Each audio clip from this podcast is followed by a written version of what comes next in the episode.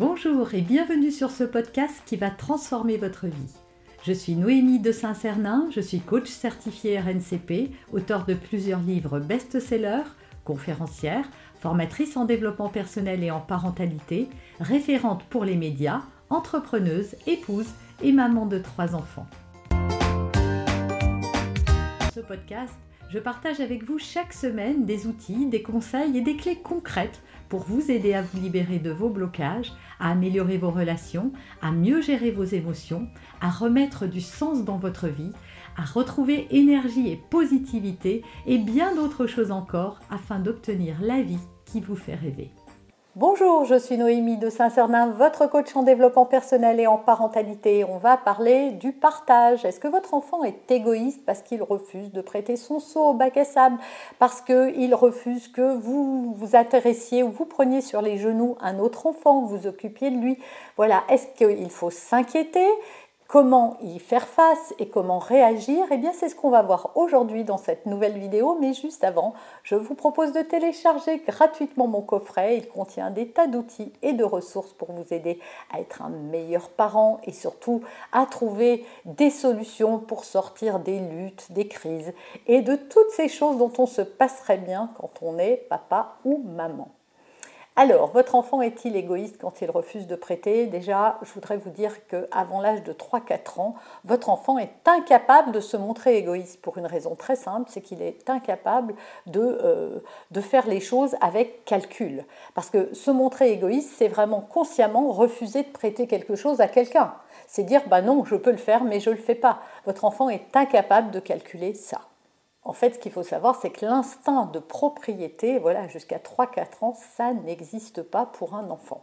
Tout est un peu une extension de lui-même, euh, et les objets, voilà, quand il prend un objet, c'est comme si c'était à lui. Et donc, euh, il ne comprend pas pourquoi on vient lui prendre.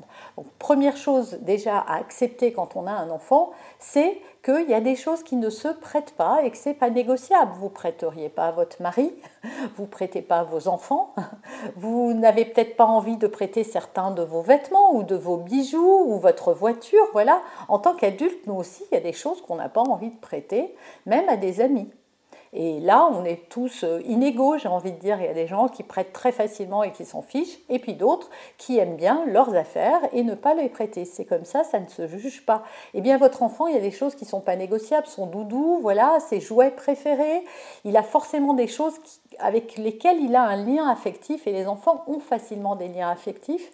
Donc, ne l'obligez surtout pas à prêter des choses et accepter que votre enfant n'est pas égoïste, mais qu'il est peut-être attaché très fort à certaines choses, comme vous. C'est peut-être compliqué pour vous de prêter votre voiture à quelqu'un. Eh bien, dites-vous que votre enfant, il a aussi euh, le droit de ne pas tout prêter. Le partage, ça se prépare. En fait, nos enfants, ils arrivent dans le monde et ils n'ont pas la carte de ce monde.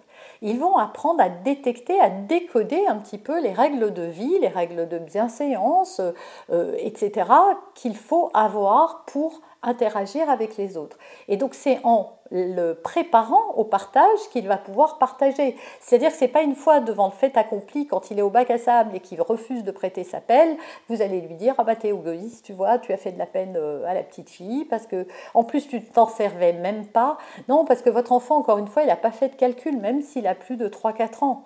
Simplement, il va falloir le préparer en disant voilà, on reçoit des petits copains aujourd'hui, ils vont jouer, ils, vont jouer avec, euh, avec nos affaires. Donc ils vont jouer avec tes jouets, tes machins. Est-ce que tu veux que je retire certaines choses de ta chambre euh, parce que tu ne veux vraiment pas qu'on touche à ça? Comme ça, votre enfant, vous l'avez impliqué. Il sait que vous avez enlevé certains objets, vous mettez ça dans un carton, vous isolez ça dans votre chambre ou ailleurs, et vous êtes d'accord, donc vous vous mettez d'accord avec lui, donc maintenant ils ont le droit de toucher à tout le reste. Est-ce que tu es bien d'accord? Et puis c'est de le mettre toujours à la place de, de lui dire si toi tu vas chez un tel et qui refuse que tu touches à ses jouets alors qu'ils sont là à ta disposition, qu'est-ce que ça va te faire à toi? Voilà, faites réfléchir votre enfant. Votre enfant, en fait, il a besoin que vous lui appreniez les règles. Il ne va pas les inventer comme ça. Il ne sait pas ce qu'il est bien ou pas de faire. La morale, ça se construit. C'est différent d'un pays à l'autre, d'une civilisation à une autre, et même d'une famille à une autre. Il y a des choses qui sont plus ou moins acceptables ou graves parce qu'elles vont correspondre aux valeurs que vous avez. Et ça, c'est propre à chaque famille. Donc, si le partage pour vous, c'est important, il va falloir lui montrer et puis lui montrer que vous aussi vous partagez avec lui. Vous partagez la maison, vous partagez des pièces, vous partagez du temps, vous partagez vos affaires puisque vous lui prêtez parfois, je ne sais pas, euh, des choses à vous pour qu'il puisse jouer ou pour qu'il puisse écrire, dessiner. Et donc, c'est de lui montrer que c'est important parce que euh, ça construit de bonnes relations, ça permet d'interchanger, euh, d'interréagir avec les autres, et aussi d'expliquer à votre enfant que les personnes qui vont toucher à ces jouets ne vont pas partir avec les jouets.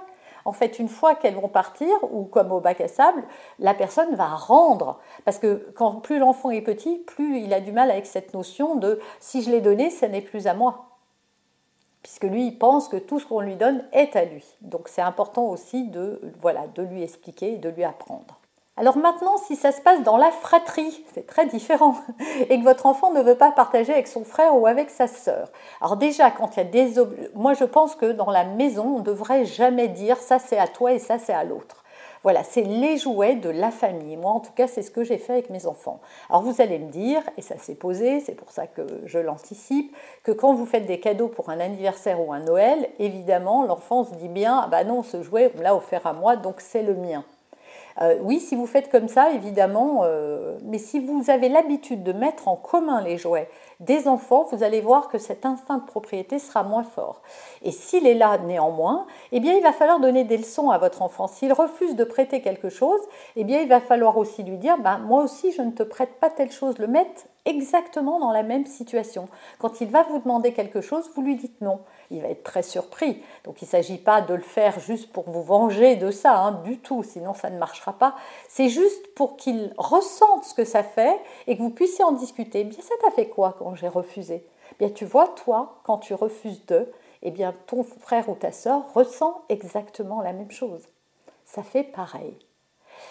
Ensuite, c'est que vous pouvez minuter, voilà, s'il y a des jouets qui appartiennent à la famille et qu'il y a dispute, vous minutez, un minuteur, euh, c'est très simple, hein, vous en avez tous un, ou vous avez des téléphones qui le font, et vous minutez, bah, écoute, tu vas y jouer pendant une demi-heure, puis après, ce sera à toi.